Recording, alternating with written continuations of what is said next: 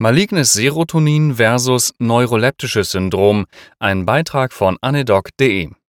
Im folgenden Beitrag soll es um zwei seltene Syndrome gehen, die aber notfallmedizinisch und in der Notaufnahme relevant sein können. Weil beide Syndrome relativ unspezifische Symptome aufweisen, werden milde Fälle häufig als andere Entitäten fehlinterpretiert.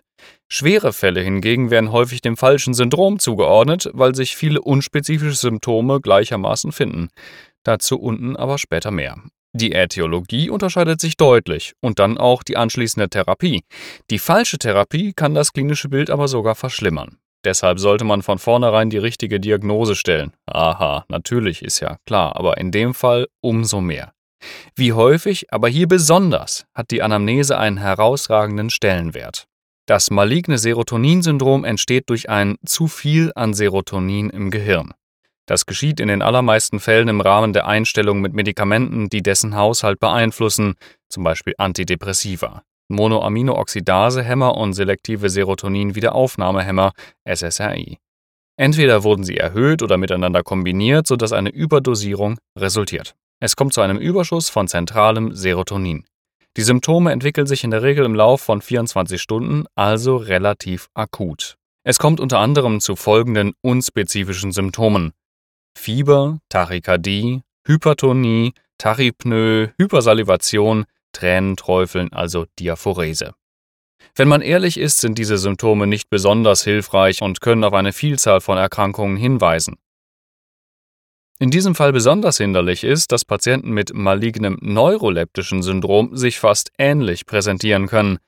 Ätiologisch hat es aber wirklich gar nichts mit Serotonin zu tun. Der Missetäter ist hier ein Dopaminmangel, andere Neurotransmitter und diesmal ein Mangel. Das kann wiederum vor allem bei Modifikation einer bestehenden Medikation passieren, Erweiterung um einen Dopaminantagonisten oder Entfernung eines Dopaminagonisten. Die Symptome entwickeln sich über einen deutlich längeren Zeitraum. Wir sprechen hier von Tagen bis Wochen. Und jetzt nähern wir uns dem Vorgehen, wie wir eine sinnvolle Differentialdiagnose betreiben können. Den Beginn der Symptome habe ich schon erwähnt. Serotoninsyndrom unter 24 Stunden nach Modifikation einer bestehenden Therapie, neuroleptisches Syndrom protrahiert Tage bis Wochen. Die Ursache in Überschuss bzw. Mangel an Neurotransmittern hat weitere Auswirkungen, die sehr bei der Diagnose helfen können. Ein Dopaminmangel äußert sich wie bei einem Morbus Parkinson. Bradykinese, Bradyreflexie, körperstammbetonte Rigidität.